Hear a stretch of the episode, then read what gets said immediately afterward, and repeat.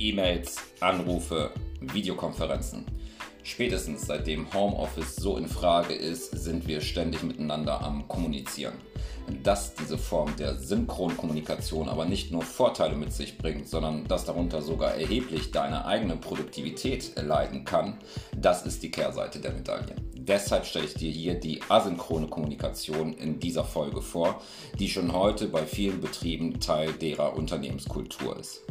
Ich bin Ignazio und ich freue mich, dass du mir zuhörst und meinem Podcast folgst.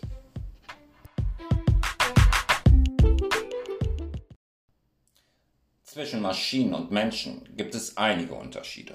Ein ganz wesentlicher liegt in der menschlichen kreativen Produktivität.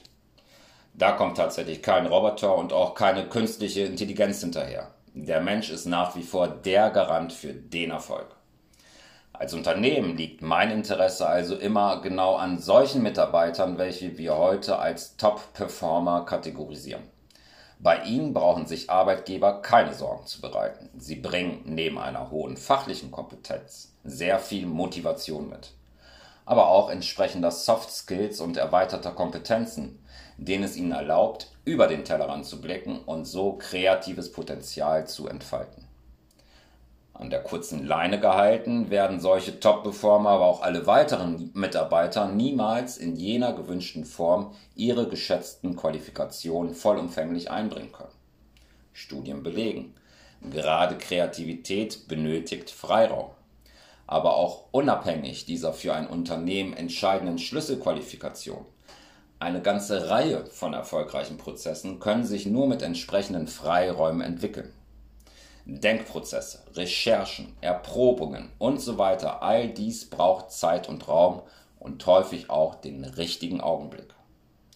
Bei aller Planbarkeit und guter Organisation, Erfolg ist keine Gesetzmäßigkeit. Gerade in einer Wirtschaftswelt, die das Tempo ständig erhöht und die nach Innovation und Fortschritt global lechzt, setzen wir vermehrt auf direkte Absprachen und kurze Erreichbarkeiten. Unsere Kommunikation verläuft immer mehr hauptsächlich synchron. Das Smartphone stets neben uns, sind wir als Leitung oder Mitarbeiter fast ständig erreichbar. Gerade die Zunahme an Homeoffice-Arbeitsplätzen hat die synchrone Kommunikation noch mehr begünstigt, da zu den telefonischen Absprachen Videokonferenzen massiv zugenommen haben. Einige Betriebe haben scheinbar die Videotelefonie für sich entdeckt. Klar, einerseits erlaubt es Führung einen kurzen Blick nach dem Rechten. Wir Menschen verschaffen uns halt alle einfacher einen Eindruck, wenn wir es mit den eigenen Augen sehen können.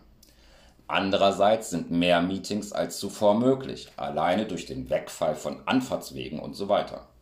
Schnell sind alle Teilnehmer zu einer Konferenz zusammengerufen und wenn es auch nur mal kurz ist.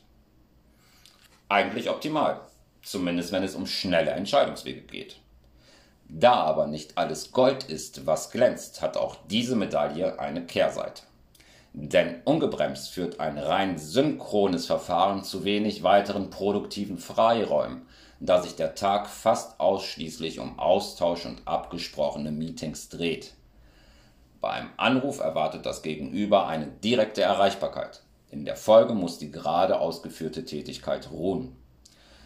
Für effektive Prozesse kann dies absolut kontraproduktiv sein. Die kontinuierlichen Störungen von außen verhindern jede Entwicklung des Potenzials. Dennoch nimmt die Kommunikation in Echtzeit in Form von Gesprächen, Telefonaten, Videokonferenzen stetig zu. Der Arbeitsalltag vieler produktiver Kräfte dreht sich nur noch fast ausschließlich um synchrone Absprachen. Asynchrone Kommunikation soll genau das Gegenteil bewirken, indem es die synchronen Absprachen versucht auf ein Minimum zu begrenzen.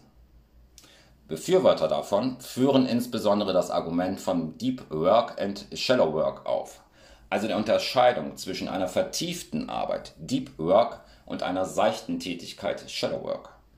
Synchrone Kommunikation begünstige seichte Tätigkeiten, so die Argumentation, während wiederum ein asynchrones Vorgehen eine vertiefte Arbeit fördere.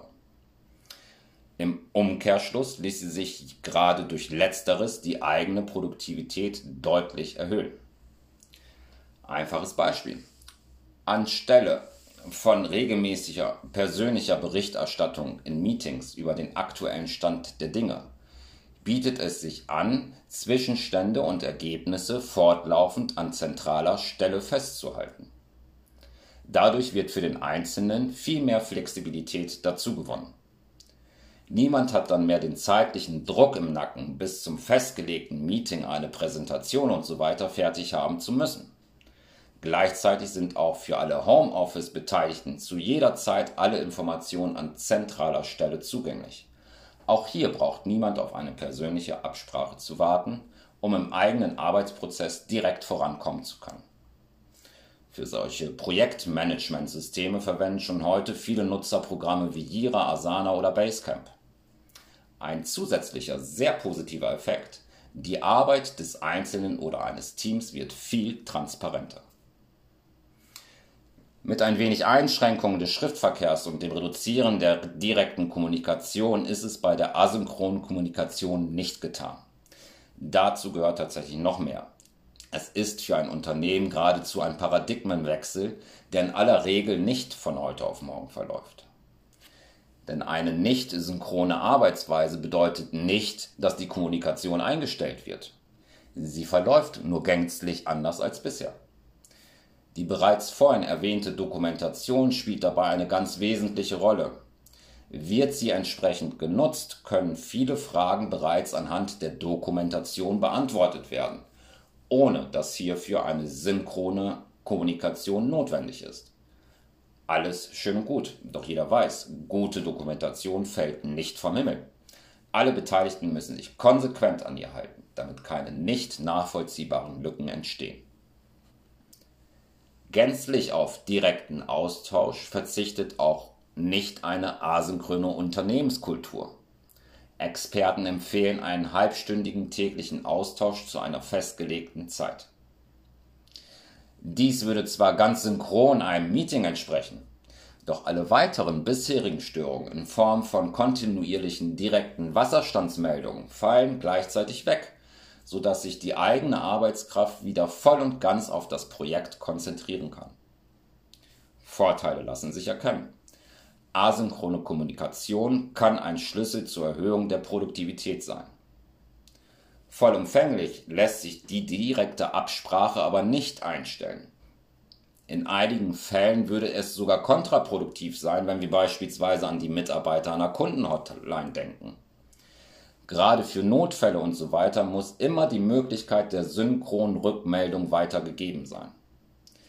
Es kommt also auf eine gute Verhältnismäßigkeit an.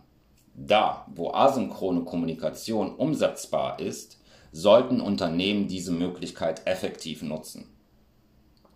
Erfolgreiche Beispiele gehen von einer ungefähren Aufteilung aus, bei der 75% der Kommunikation asynchron verläuft und die übrigen 25% synchron. Die aktuellen Zeiten befördern massiv Homeoffice-Arbeitsplätze. Der Augenblick zur Einführung einer asynchronen Unternehmenskultur bietet sich jetzt geradezu an. Niemand braucht dabei, die bisherigen Verfahren vollkommen auf den Kopf zu stellen. Auch kleine Schritte gehen in die richtige Richtung. Möchte ein Unternehmen allerdings seinen Workflow dauerhaft verbessern, so, so sollte dieses unbedingt seinen bisherigen Kommunikationswege und Formen hinterfragen und zukünftig verstärkt auf ein asynchrones Verfahren setzen.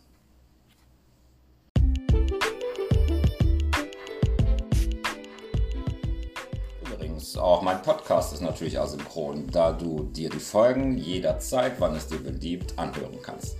Ich freue mich, wenn dir diese Folge auch gefallen hat und wenn du weiterhin meinem Podcast folgst. Bis bald.